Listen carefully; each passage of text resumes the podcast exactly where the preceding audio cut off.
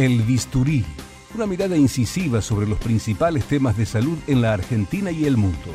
Realidad sanitaria, tecnologías, medio ambiente y medicina deportiva, con la conducción del doctor Eduardo Cerdá y el periodista Gustavo Muñoz. Martes 21 horas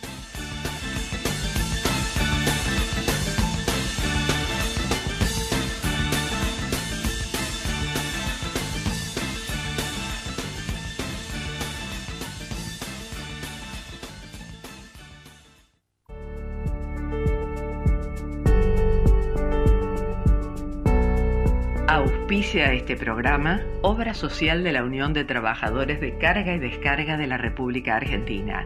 Más de 30 años cuidando la salud del trabajador y su familia. La opción para tu salud. Informes al WhatsApp 11 23 38 82 31, de lunes a viernes de 9 a 16.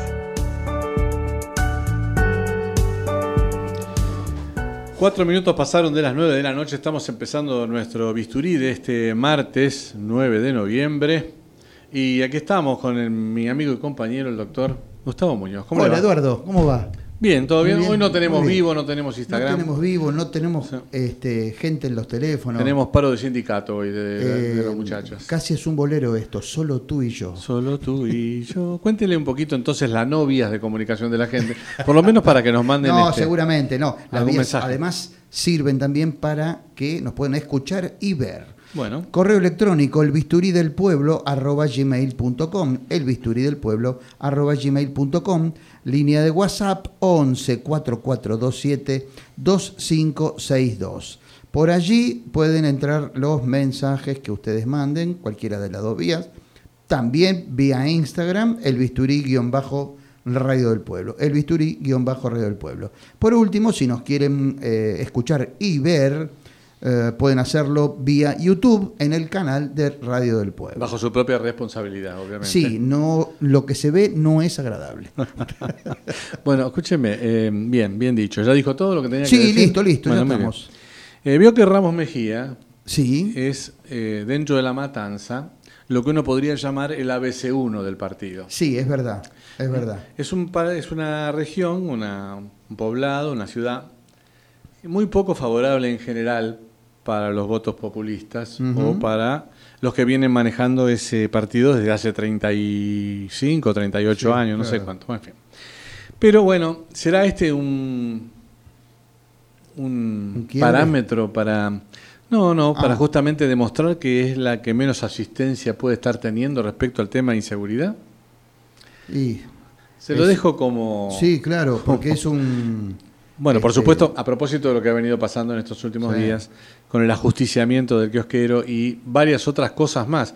Hoy escuchaba que hoy mismo le gatillaron en la cabeza a alguien en ese mismo lugar sí. y los balazos no salieron.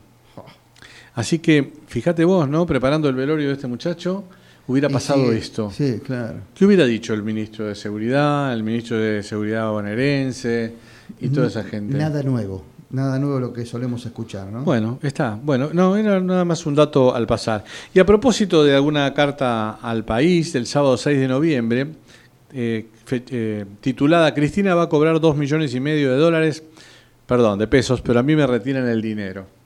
Mm.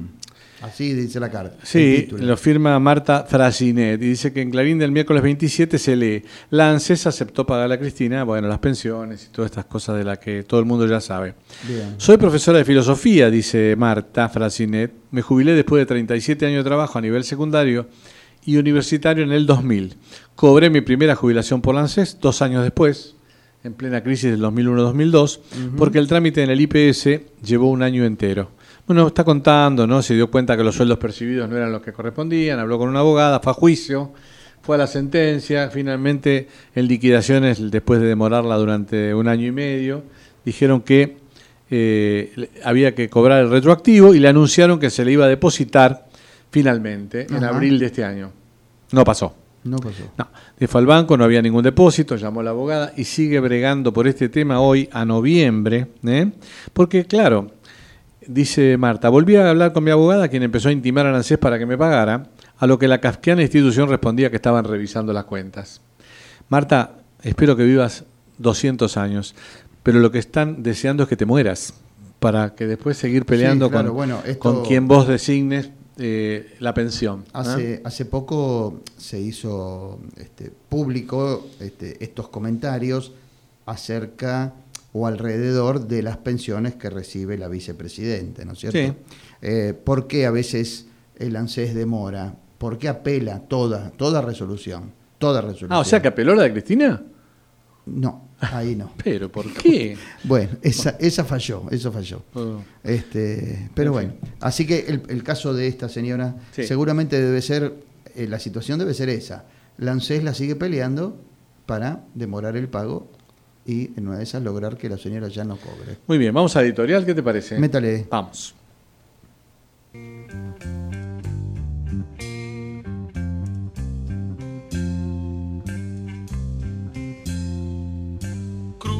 cruzan las aguas del canal. Los extranjeros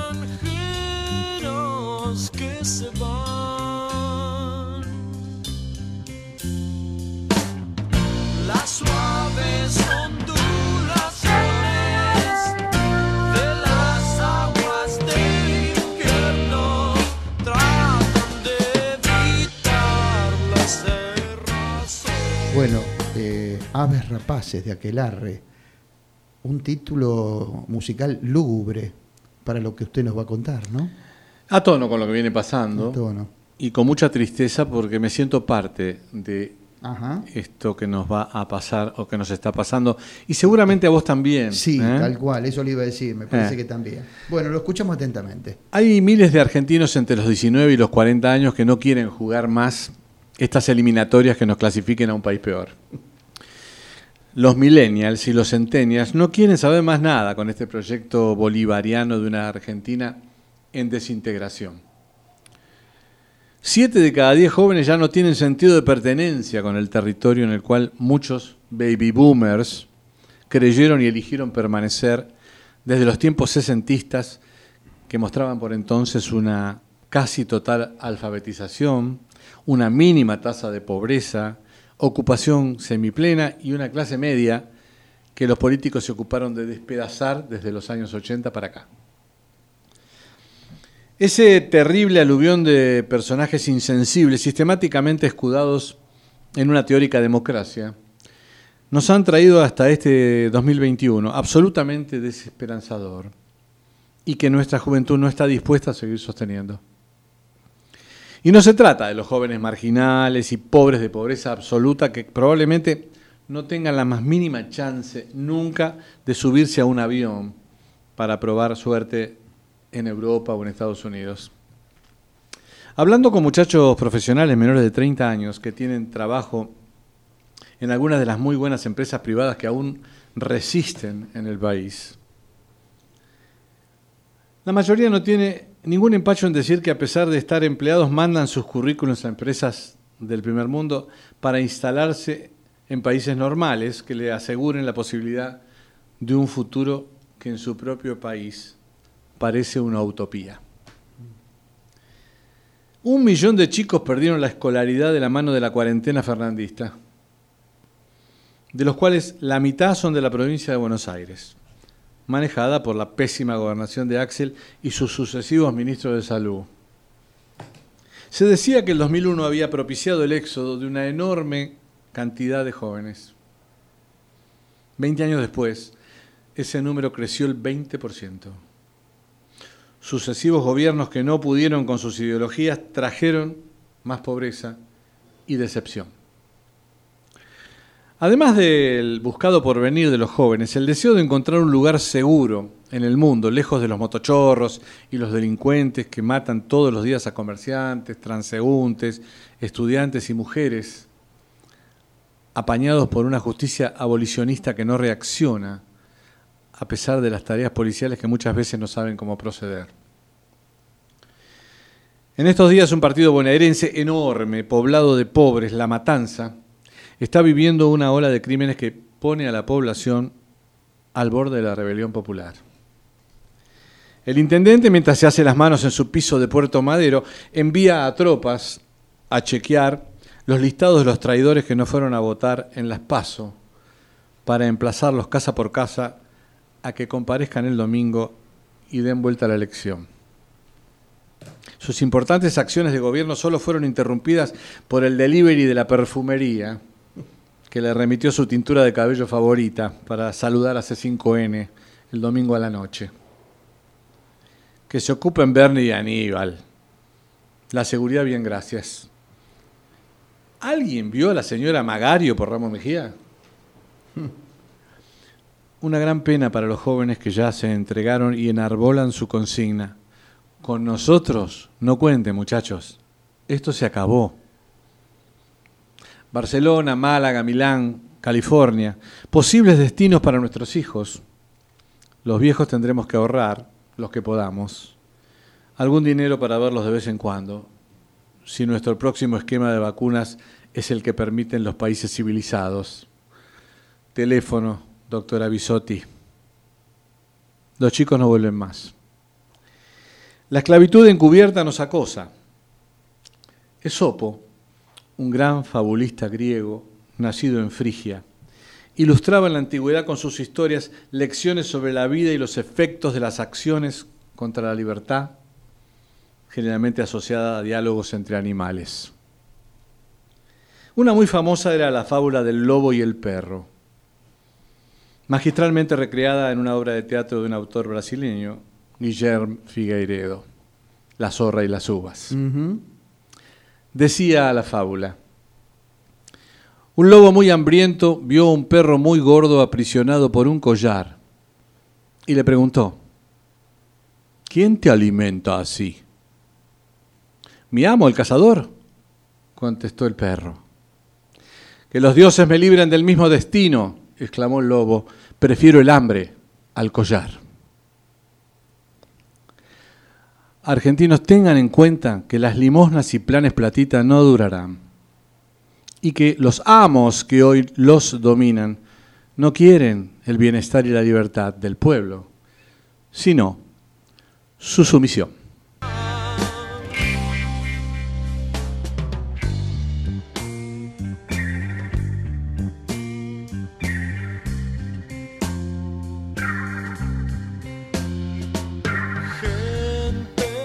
Gente del valle que se va, buscando Sí. el fruto que les dé la paz, decía la canción de Aquelarre. Así es. Muñoz, bueno, opinión, si algunas, este, algunos comentarios sobre la editorial que me pareció muy, pero muy buena. Eh, Gracias. el tema de. lo- mm, te referiste en un momento a que están eh, yéndose al exterior jóvenes de, de determinada este, posición social o económica. Pero el arco es muy, pero muy amplio. ¿eh?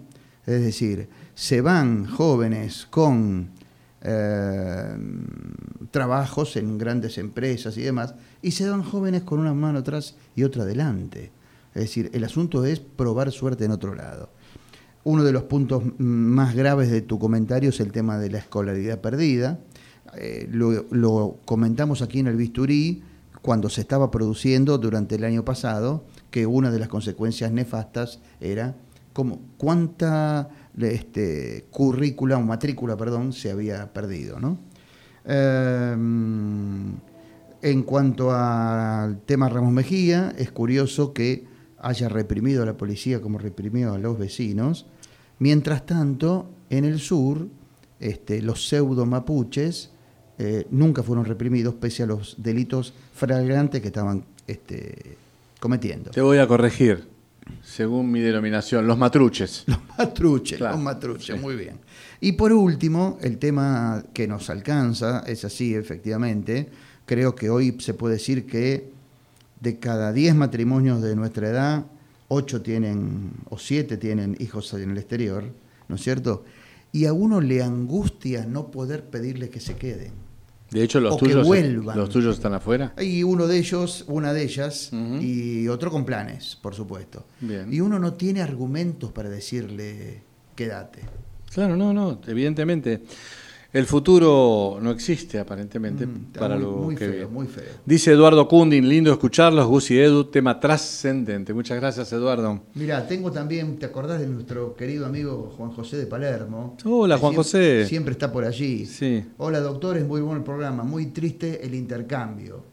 Soy hijo de inmigrantes europeos que vinieron en busca de un lugar mejor y padre de cinco hijos, de los cuales cuatro, sí, cuatro, dice Juan, salieron del país y en un mes se cumplirán dos años que no nos vemos. Ahí está. Bueno, La queda no alcanzó a girar más de un ciclo. Muy triste. Gracias, Juan José. Que estén de- bien, saludos. Gracias a Juan José. Gracias, Juan José de Palermo. Tenemos un, así como hay una de cal, también hay una de arena, porque algunos se quedan a lucharla adentro. Sí. Tenem- tenemos un, un- audio de nuestro amigo Guillermo Lemus, Ah, bueno, de Bahía Blanca, que lo vamos a escuchar ahora. Hola Eduardo, hola Gustavo. Bueno, mi experiencia con mis hijos es que los dos estudiaron acá en una universidad nacional, en el Colegio del Estado. Mi hija es médica, mi hijo es médico veterinario. Mi hija está trabajando en la ciudad de La Plata, desarrollando su especialidad en la actividad privada y la actividad hospitalaria también y académica. Y les cuesta, no, no, no es sencillo, pero la están remando eh, y está saliendo adelante. Probablemente hubiera tenido alguna posibilidad mejor afuera, pero honestamente eh, en ningún momento se los presiono ni para que se vayan ni para que se queden. Sí tenemos una familia muy cohesionada, estamos muy unidos los cuatro. Eh, mi hijo, después de estar trabajando mucho en, en la zona sur del Gran Buenos Aires, eh, desarrollando su especialidad como veterinario clínico y haciendo cirugía y emergentología, eh, decidió que era una locura seguir con ese tren de vida y tanto él como su mujer, también profesional, recibida en la Universidad Nacional, decidieron volverse para Bahía Blanca.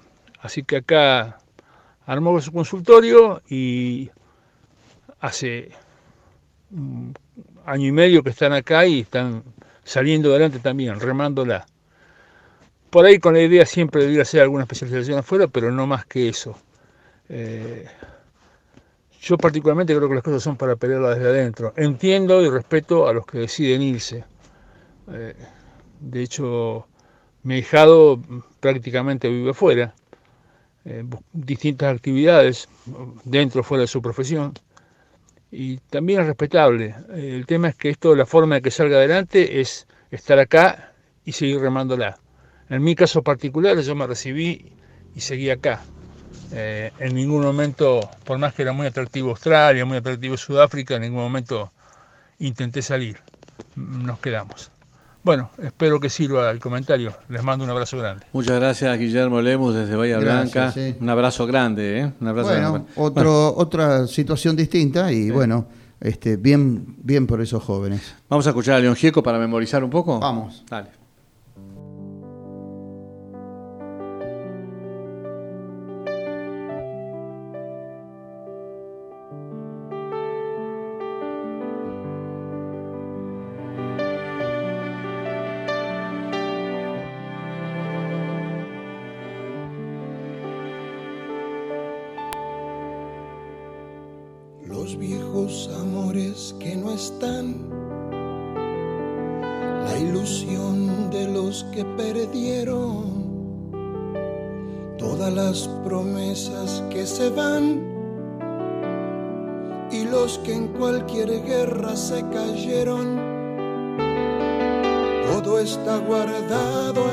22 minutos pasaron de las 9 de la noche en todo el territorio de la República Argentina Muñoz. Recordemos rápidamente. Vamos rápidamente a las efemérides. Eduardo, 3 de noviembre, Día del Pedicuro. Saludo para todos ellos. 4 de noviembre, Día de la UNESCO. 6 de noviembre, Día Internacional para la Prevención de la Explotación del Medio Ambiente en la Guerra y los Conflictos Armados. También es el Día de los Parques Nacionales y también el 6 de noviembre es el Día del Paludismo en las Américas. El 7 de noviembre, en 1867, nació Marie Curie, ¿eh? la química polaco-francesa, que fue Premio Nobel 1911 y de paso recomiendo la película sobre ella en Netflix. Madame muy, Curie. muy interesante. Uno aprende un montón de cosas. Claro. Eh, 8 de noviembre, en 1895, el científico William Conrad Roentgen descubre en Alemania los rayos X. ¿eh? Este, un acontecimiento que hizo que obtuviera, unos años después, en 1901, el Premio Nobel de Medicina y dio origen a la revolución de la medicina moderna. Fíjate que Curie descubrió el radium. Y este muchacho Y este, eh, descubrió la- claro. los rayos X. Bueno, este, esto provocó una nueva ciencia llamada radiología y más adelante el radiodiagnóstico. Y agrego yo, y más adelante, el diagnóstico por diversos medios de imagen. Imágenes, ¿no correcto, sí, sí. Que Hay actualmente una gran cantidad. Por esta misma razón, el 8 de noviembre es el Día de la Radiología y del Radiólogo, y también es el Día Mundial del Urbanismo. urbanismo. Y por último, eh, hoy, 9, eh, en 1914 se hizo la primera transfusión de sangre. Eh, en 1946 falleció el doctor Salvador Massa, médico argentino descubridor junto con el médico brasilero Chagas. Carlos Ribeiro Justiniano das Chagas, la enfermedad provocada por el parásito Trypanosoma cruzi, que enfermedad que luego recibirá el nombre de los dos descubridores, el mal de Chagas Massa. Correcto. Ese, por último, es el Día Nacional del Donante Voluntario de Sangre, así que invitamos a todos aquellos que puedan que sigan haciéndolo. Eh, vuelve a escribir Edu Cundis, dice, muy todo muy triste, yo ya tengo mi hijo en Estados Unidos, claro, ya algún día hablaremos. Estamos en guerra, me dice mi querido amigo Eduardo Cundis. Bueno, muchas gracias Edu por estar ahí, 25 minutos pasaron de las 9. Vamos a escuchar un poco a Pink Floyd y le va a encantar esta música a nuestra locutora Graciela Feliciotti, que nos combina que pongamos 50% de música extranjera.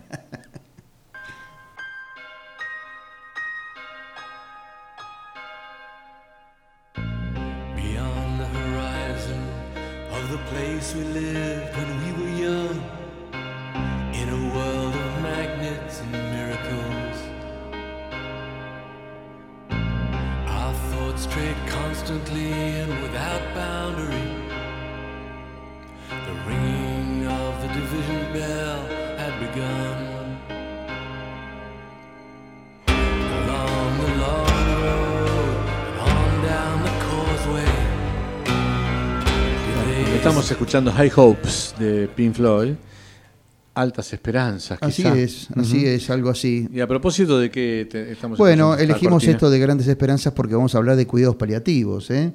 este, que en, en realidad es, llevan esperanza a los pacientes, ¿no? ya sea de enfermedades crónicas o, o terminales. ¿no? Eh, hace poco fue el Día Mundial de los Cuidados Paliativos y el lema elegido para este año fue no dejar a nadie atrás, equidad en el acceso a los cuidados paliativos.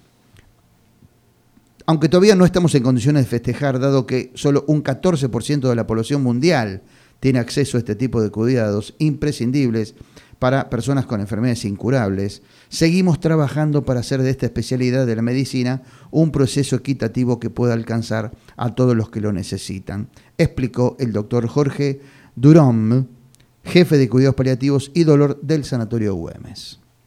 En la Argentina el porcentaje es un poco más bajo, estábamos hablando de un 14% a nivel mundial. Estimaciones de la Asociación Argentina de Medicina y Cuidados Paliativos muestran que en el país el acceso es menor al 5%. Los cuidados paliativos, explica Durón, buscan aliviar el sufrimiento y los síntomas de los pacientes cuyas enfermedades no tienen todavía curación y acompañarlos y a ellos y a sus familias en procesos de cronicidad y de final de vida. Cuando la medicina no puede curar, lo más apremiante es aliviar, dice Durón, cuidar y acompañar. Para esto es importante contar con agentes de salud que tengan una sólida y adecuada formación y fundamentalmente empatía y que sean capaces de estar disponibles y accesibles en todos los ámbitos de salud de nuestra sociedad. El mismo experto, el doctor eh, Jorge Durón, recordó que hay un proyecto de ley en el Congreso con media sanción de senadores que eh, necesita sí o sí llegar a diputados para ser definitivamente una ley en Argentina. Algunos países de la región han alcanzado un buen grado de legitimidad y desarrollan las tres patas fundamentales de todo servicio médico. Formación académica, conformación de equipos asistenciales a nivel público y privado y la investigación clínica. Por su lado, los cuidados paliativos expresamente se basan en un trípode. ¿Cuál es? Adecuado control de síntomas, adecuado manejo de la información y el acompañamiento creativo. Eh, todo esto conforma un modelo de atención que mejora la calidad de vida de los pacientes con enfermedades crónicas o terminales y las de sus familias, por medio de la prevención, el control del sufrimiento, que es posible a través de la identificación precoz, la evaluación y el tratamiento adecuado del dolor, así como también de otros problemas físicos, psicosociales y espirituales, explicó en este caso el doctor Silvio Pederiva, especialista en cuidados paliativos. Según la Organización Mundial de la Salud, la mayoría de los adultos que requieren cuidados paliativos padecen enfermedades cardiovasculares, el 38,5%, cáncer, el 34%, afecciones respiratorias eh, crónicas, el 10,3%, SIDA, el 5,7% y diabetes, por último, con el 4,6%. Estas son las enfermedades que predominan en el, en el requerimiento de cuidados paliativos. Otras condiciones que pueden hacer necesarios los cuidados paliativos son insuficiencia renal, enfermedades hepáticas, esclerosis múltiple, múltiple Parkinson, artritis reumatoide, eh, enfermedades neurológicas, demencia, tuberculosis resistente a los medicamentos. Según la definición de la Organización Mundial de la Salud, los cuidados paliativos constituyen un planteamiento que mejora la calidad de vida de los pacientes, adultos o niños, y sus allegados cuando afrontan problemas inherentes a una enfermedad potencialmente mortal. Los programas de asistencia paliativa, por último, digamos que utilizan el trabajo en equipo para brindar apoyo a los pacientes y a quienes les proporcionan cuidados. Esa labor comprende la atención de necesidades eh, prácticas y apoyo psicológico a la hora del duelo. La asistencia paliativa ofrece un sistema de apoyo para ayudar a los pacientes a vivir tan activamente como sea posible. A propósito de esto, van a, esto fuera de lo que es este, esta nota que vos acabas de, de escribir, van a recibir seguramente por parte de gente allegada, amigos, eh, comedidos y metidos, meteretes y todo este tipo de cosas, sugerencias de, bueno, a ver, ¿por qué no probás con eh, la marihuana, ah, el aceite de cannabis, esto, aquello? Bueno, eh, el uso terapéutico de la marihuana mm. merece un tratamiento mucho más extenso.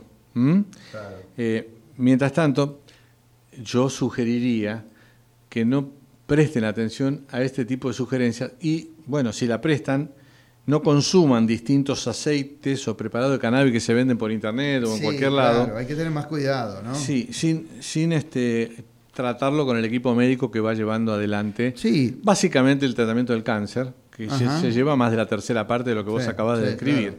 Por lo que eh, es muy difícil conocer el contenido de un frasquito que viene y que no sabes qué tiene ni qué, qué le pusieron, y si tiene o no tiene tetrahidrocannabinol, y si no lo tiene, y, por las secuelas que se podrían agregar al tratamiento de base.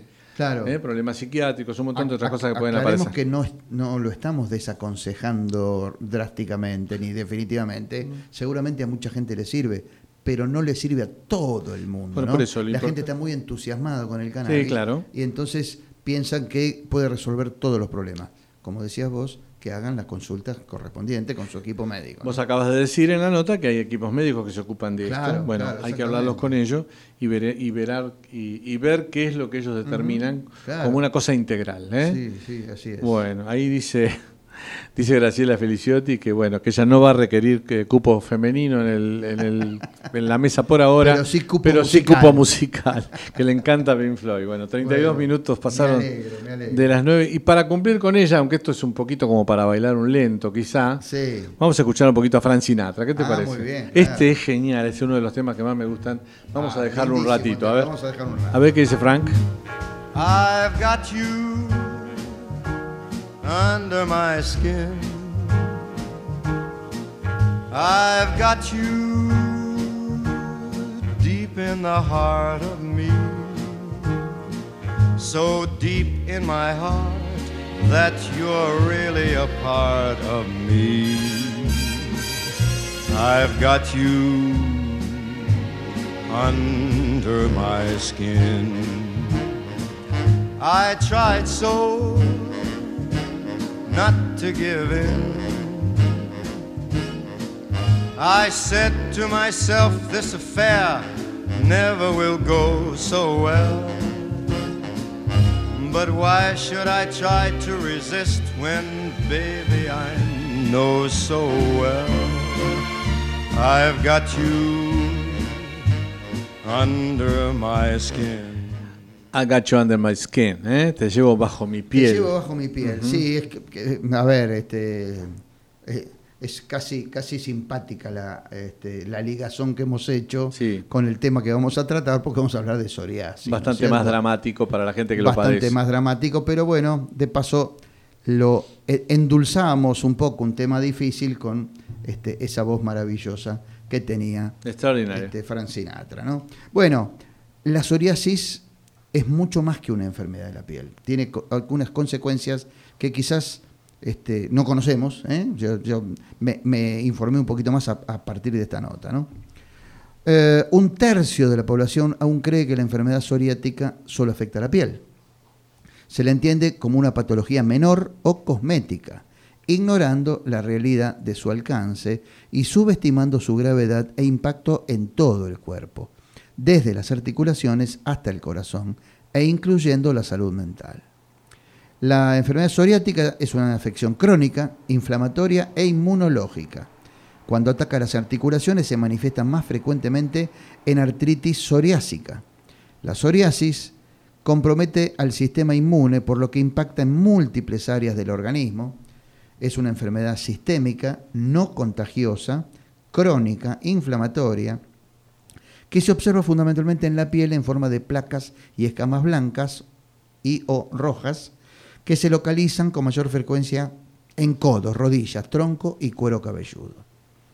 Eh, según la Asociación Civil para el Enfermo de Psoriasis, se estima que en Argentina entre 2 y el 3% de la población padece esta enfermedad.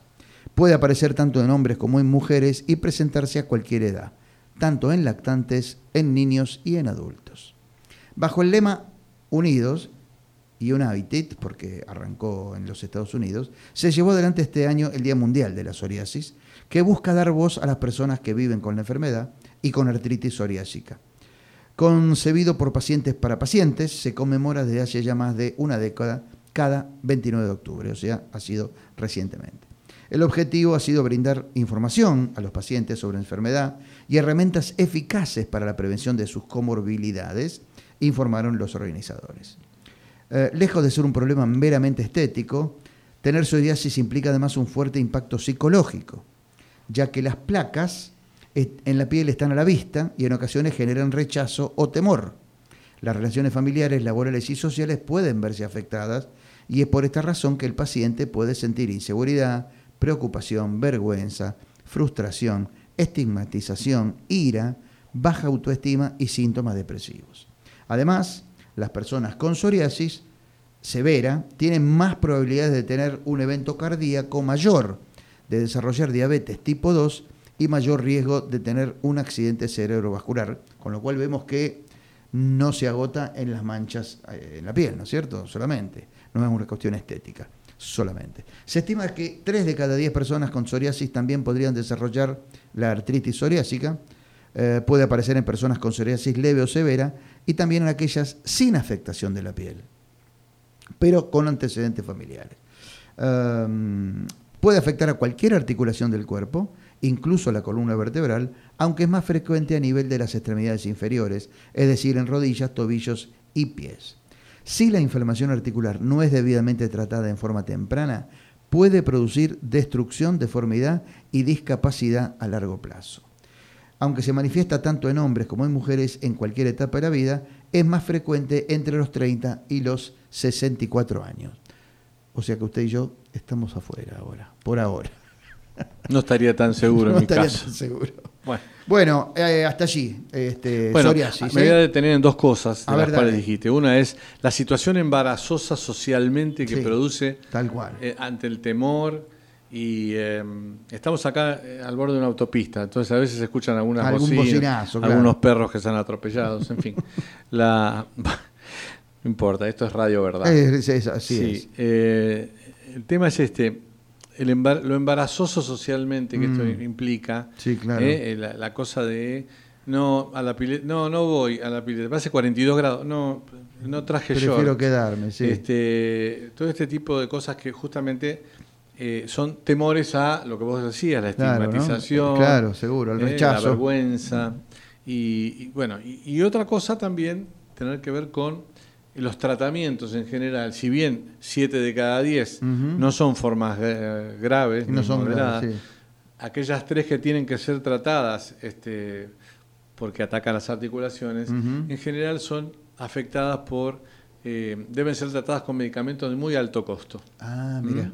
Bueno, hacemos lo Ah. de siempre, ¿no? El tema de las patentes farmacológicas, no, no vamos a hablar de eso ahora, pero el que hace el único producto que sirve para eso Lo tiene el monopolio de lo mismo y bueno, le da para adelante y, y no, hay, no hay nadie que lo... No hay congelamiento de precio que lo pueda parar, Sí, porque, es, porque es Ah, vos, único. así que son medicamentos caros, sí. Eh, sí, para tratar la etapa esta La- severa. la artritis, sí, lo claro. demás es todo, todo un tema local. Sí, deben ser cremas. Sí, cremas locales, hidratantes. Este, ha- hay marcas comerciales que sirven, pero hay que ponérselas cuatro veces por día, porque si te la dejas de poner un día vuelve a aparecer. Es una enfermedad que también, y la, última cosa que voy a decir es muy relacionada en todos los tiempos con el tema psicosomático. Ah, claro, Es claro, decir, evidentemente. todo aquello Se- que- Como que se desarrolla más rápidamente Sí. ante una crisis o...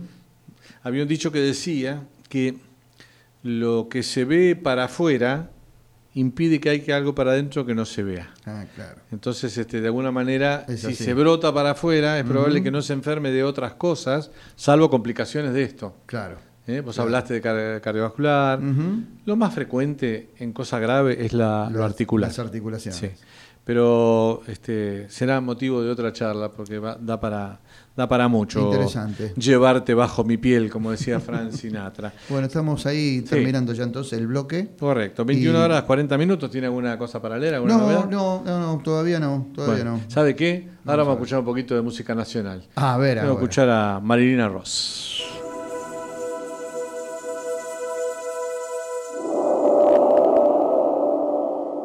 Me diste espacio en tu tierra firme. Me diste el aire en mi primer llanto. El agua cuando tengo sed. El fuego se hace frío. Y cuando abraza el sol me das las copas. Auspicia este bloque Centro Médico Pueyrredón Medicina Prepaga. Planes acordes a tus necesidades, individuales y grupos familiares. Avenida Pueyrredón 1341, teléfono 416 6000. 416 6000. con cuánta generosidad te das sin pedir nada y a cambio maltratamos morada.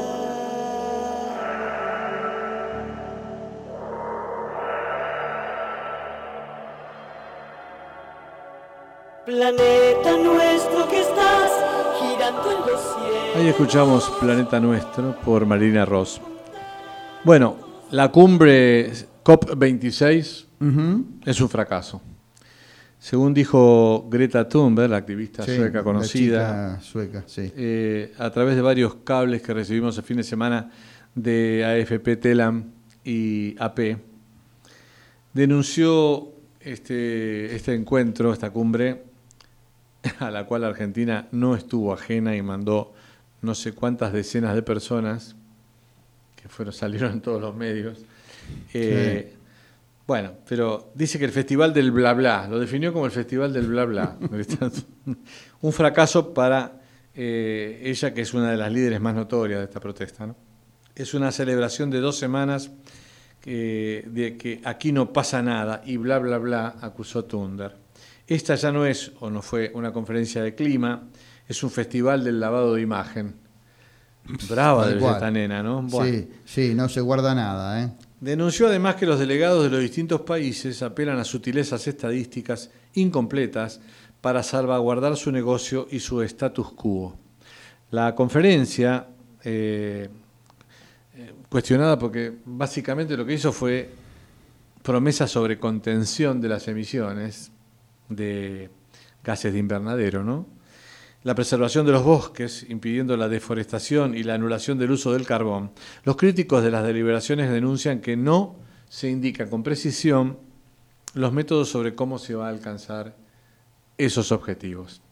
Y hago acá un paréntesis diciendo cómo, como nuestro presidente argumentó, bueno, algo imposible, el tema del pago de deuda con acciones ambientales y todo lo demás, eh, eso coincide, no coincide para nada con el tema de la ley de bosques que no se cumple en la Argentina, por ejemplo. Claro. ¿Eh? Con el desmonte del impenetrable, este, del Chaco impenetrable, ¿no? Sí. Este, cada vez más eh, notorio, ¿eh? con toda la falta de lluvias que están generando las sequías y el favorecimiento de la niña, por justamente tener cada vez menos árboles y menos forestación. Claro. Dice Tunder, la gente más afectada sigue sin ser escuchada. Necesitamos un recorte de emisiones drástico e inmediato. Siguen construyendo estructuras para fuentes fósiles, abriendo nuevas minas de carbón y sin pagar los daños a los países afectados. Es vergonzoso, termina diciendo esta niña. Eh, bueno, hay otras voces, pero Charlie O'Rourke, es un adolescente de 14 años. Ah, Lo vamos a escuchar seguramente en los próximos Sí, claro. años llevando las banderas de esto. Otra voz destacada. Dijo a la BBC que los líderes mundiales en la COP26 tienen que dejar de lado los intereses económicos y escuchar al planeta, Mm. a ese planeta nuestro del que hablaba Marilina Marilina. Ross en la canción. ¿no? Bueno, eh, particularmente coincido con eh, una, un- una opinión sobre la cumbre esta que no llevó eh, ni siquiera la presencia del chino, Xi Jinping, que tampoco estuvo Mm. No, Putin, no. Sí. dos de los líderes sí, mundiales sí, que más eh, compromiso tienen con esto. Claro, y los mayores emisores de este Dos de los seis más. y demás, ¿no? Exactamente. Y no sé qué pasará si Estados Unidos alcanzará a modificar todo lo que dejó en marcha Trump, Sí, claro. Teniendo en cuenta que Biden no Todo está muy Todo fuerte. lo que no dejó en marcha, ¿no? Claro. Y teniendo en cuenta que Biden no está muy fuerte No, tampoco. en claro, esta etapa, no, ¿no? tiene fácil. Así que hay un gran lío con esto. Por otra parte, para cambiar de tema, hay un suplemento Clarín del viernes 5 de noviembre, hay una nota interesante que rescate sobre los tambos rentables con energía solar. Tambos. Tambos Mira rentables vos. con energía solar. Esto le puede interesar a nuestro amigo Fernando Cayaba. Exactamente, para vos, Fernando. Es energía sin emisión de gases de efecto invernadero, Ajá. factor fundamental que contribuye al cuidado del planeta, dice Claro. la nota. Eh, el tambo posee hoy picos de consumo alto en horarios en los que generalmente hay poca o nula luz. Es verdad. ¿Eh? También tenemos en cuenta que se, se levantan a trabajar a, la- Sí, a las 4 de la mañana que no 4 hay luz. ¿no? Eh, y además el equipo de frío para conservar la, la leche, digamos, También, también, tiene un consumo casi continuo. Claro. Bueno, en, en la provincia de Córdoba, mejor dicho, en el país Córdoba, según dice el presidente de la Nación. Sí, sí. sí. Este, Ese país vecino. el- sí, ese país vecino. Una localidad que se llama Huanchilla. Se llevó a cabo un proyecto de este tipo en un tambo orgánico, Ajá. logrando que el productor genere con su equipo fotovoltaico, esto es muy técnico, yo mucho no entiendo, más de 2.100 kilowatts hora mensuales, de los cuales la cooperativa proveedora de energía compra el excedente que no usen. Esto es- con los paneles Ah, solares bien, se viene bien. realizando permanentemente Claro. en los lugares donde se colocan. ¿no? ¿Por qué? Porque le conviene almacenar lo que le sobra al que la recibe, cosa que no puede hacer el que la recibe. Claro. Y bueno, un panel solar posee una garantía de 20 años y el fabricante certifica que el rendimiento no bajará del 80% sumado al bajo costo de mantenimiento. Ajá.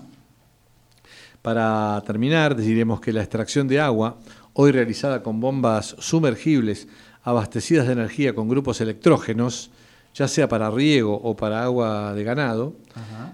permitiría con esta nueva técnica migrar el sistema con equipos solares y la amortización en menos de 24 meses. Claro, porque ahí te, te- te meto un bocadillo. Sí. Eh, lo que eh, es un impedimento es el, el costo de las placas, ¿no? Que, Sí, bueno, Entonces, pero estaba pensando, digo, bueno, ahí tiene que subsidiar el Estado. Claro. Ahí tiene que ayudar. Sí. ¿no? No, estamos Este, ocupados en los colectivos de 18 pesos. ¿Qué crees que te diga? La verdad. Entonces sí, Mm. evidentemente, un tambero, porque no, no- no pensemos en la Serenísima, ¿eh? pensemos No, en hablemos el un tambero chico, productor, este, el sí. productor chico, que le sería esto glorioso, pero hay que ver si el tipo tiene cuero para encararlo, ¿no? Para terminar, la energía solar permite el autoconsumo y con la venta excedente lograr un equilibrio energético. Claro. Pero lo más importante, generar energía sin emisión de gases de efecto invernadero y de esta manera también cuidaremos al planeta. 21 horas, horas 49 minutos en todo el territorio de la República Argentina. ¿Tiene alguna cosa para Tengo decirnos? con mensajes vía WhatsApp A ver. que nos dice Patricia de Belgrano, Sí. excelente editorial, muy triste que nuestros jóvenes, nuestro futuro, se vayan del país. Patricia de Belgrano, gracias Patricia. Y nuestro amigo, eh, eh, colega y columnista Jorge Ascar Sí. Eh, nos dice respecto a el, el éxodo de los, de los chicos, ¿no? Sí. Con respecto a los chicos que emigran, recuerdo que mi viejo, inmigrante sirio, siempre repetía algo que habría escuchado por ahí. Si bien amaba a la Argentina, decía que la patria es la infancia. Mm. Uno nunca abandona su infancia, sino que la lleva a cualquier lugar del mundo a donde los vientos y las ansias de progresar lo arriman. ¿Eh? Muy interesante lo que nos dice bien, Jorge. Jorge. Gracias. A propósito Jorge. de Jorge Ascar, también nos ha mandado un WhatsApp a, a propósito del clima, del cambio climático y todo lo demás, pero es un poco largo. Lo Ah. vamos a desarrollar en otro Sí, programa porque sí, no tenemos tiempo. Nos hoy, vamos a quedar ¿eh? sin tiempo, si no. 21 horas 50 minutos, vamos al bloque COVID a partir de ahora con The Police. Auspició este bloque Centro Médico Pueyrredón Medicina Prepaga. Si te asocias nombrando a El Bisturí, 10% de descuento en los primeros seis meses. 416-6000. 416-6000.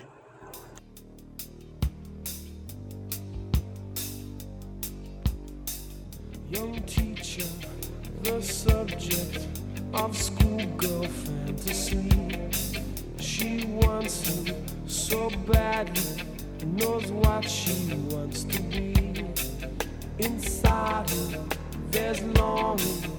This girl's an open page, bookmarking. She's so close now. This girl is half his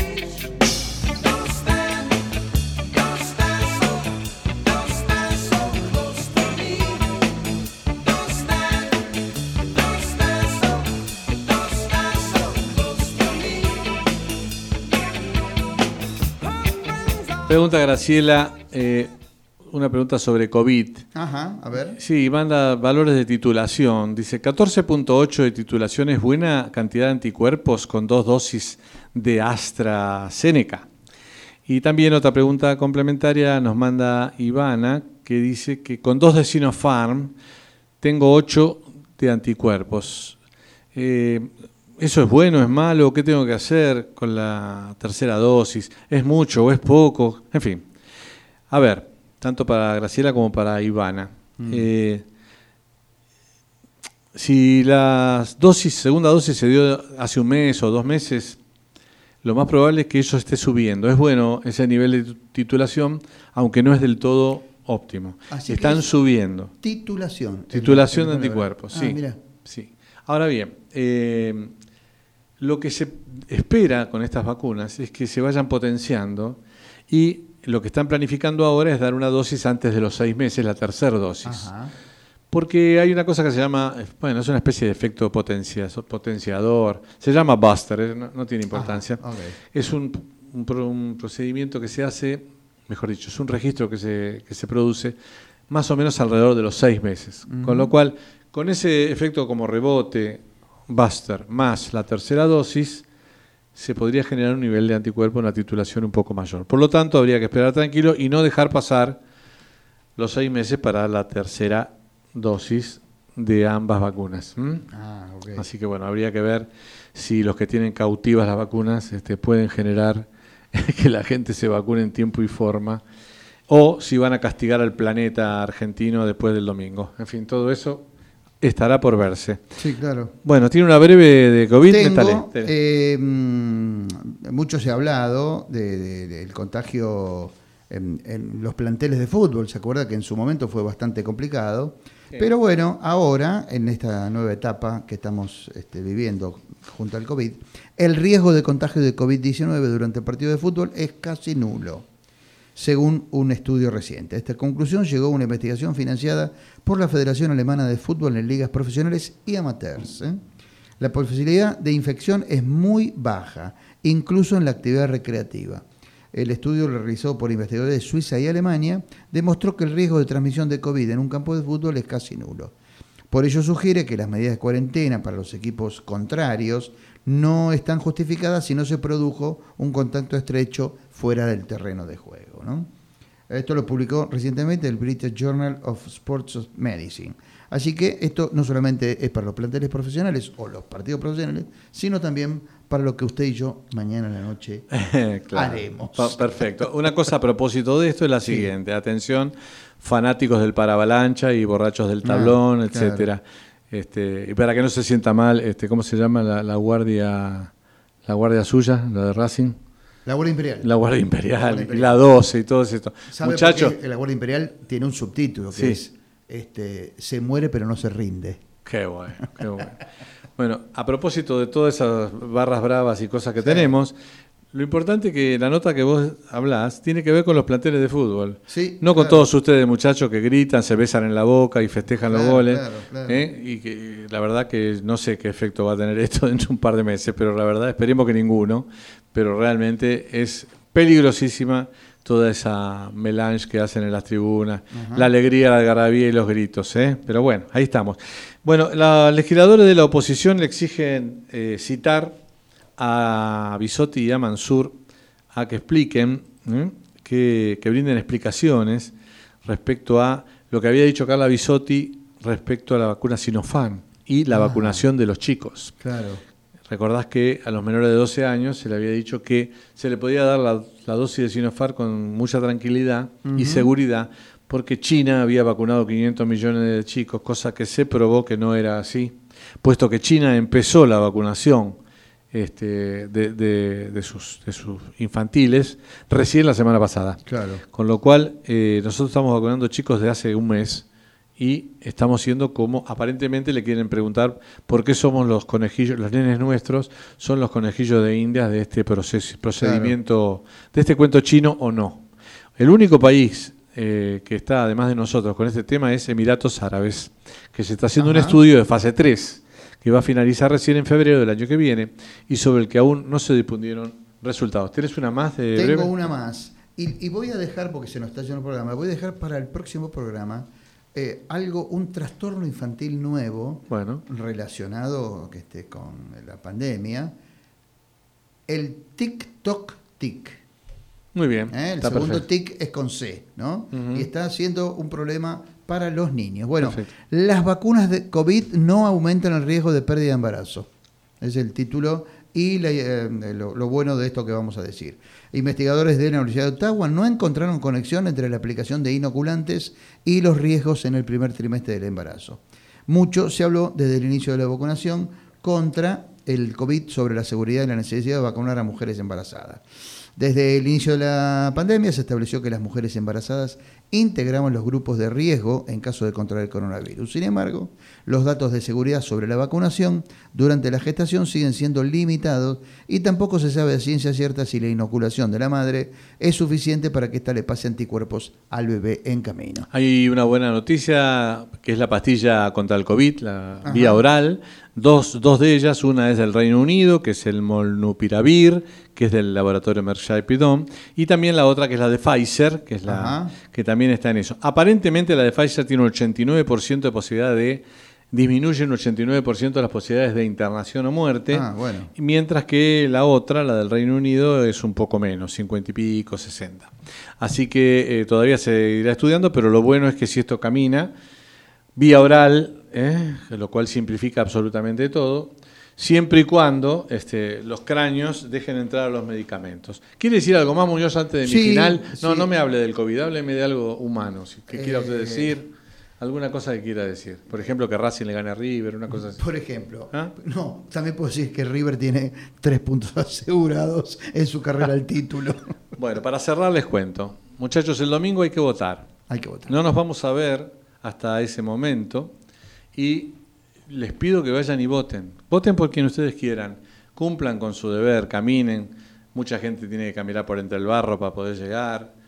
Váyanse, vayan ahí, háganlo, cumplan con el deber, porque no nos podemos seguir quejando si no hacemos nada porque esto cambie. Sí, Entonces, la idea es la siguiente, aquellos que tengan los papás grandes, llévenlos, piérdanse 3, 4 horas, después van a votar ustedes al final si quieren, lleven a los papás, lleven a las mamás, a los tíos, a los cuñados, al cuñado ese que hace chistes verdes en los asados y que es un plomazo, llévenlo también, llévenlos y denle importancia al acto eleccionario. Por otra parte, si a usted lo vienen a buscar de los pelos para arrastrarlo en un remis, vaya, no se haga ningún problema. Si fue a la peluquería, no se deje golpear, no se deje maltratar, diga, sí, ya voy para allá, deme la boleta que la pongo en el bolsillo y cuando llegue al cuarto oscuro usted vota al que quiere. Tal cual. Porque sabe que ahora saben quién no votó, pero después no van a saber por quién votó. ¿Eh? Así que tranquilo, muchachos, que yo, nosotros sabemos que la democracia es un pésimo sistema, pero es el mejor que tenemos. Así, así es. Así decía Churchill, creo. ¿no?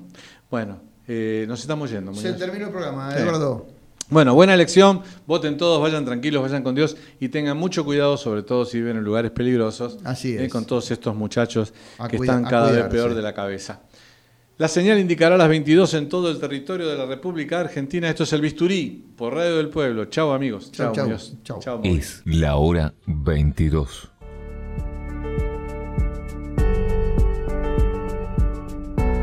Auspició este programa Obra Social de la Unión de Trabajadores de Carga y Descarga de la República Argentina.